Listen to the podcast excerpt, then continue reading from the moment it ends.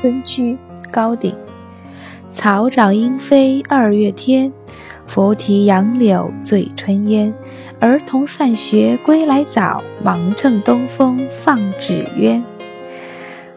这首诗非常的白话，但是读起来却非常的有韵律，而且非常的开心。今天是周末，天气也很好，我带女儿去公园。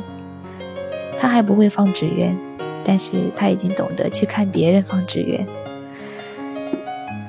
这样的亲子时光对我来说非常的可贵，因为工作的繁忙，我真的陪他的时间很少，所以对我来说，我会用我每一点一滴的可能的时间，高质量的陪伴他。无论是现在还是将来，他读书以后，只要她散学归来早。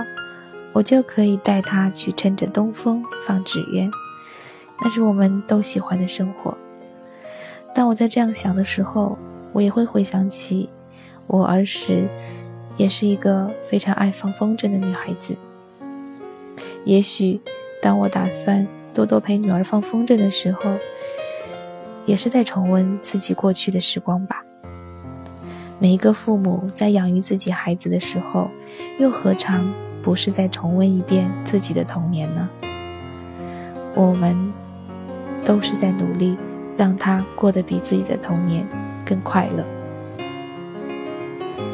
草长莺飞二月天，拂堤杨柳醉春烟。儿童散学归来早，忙趁东风放纸鸢。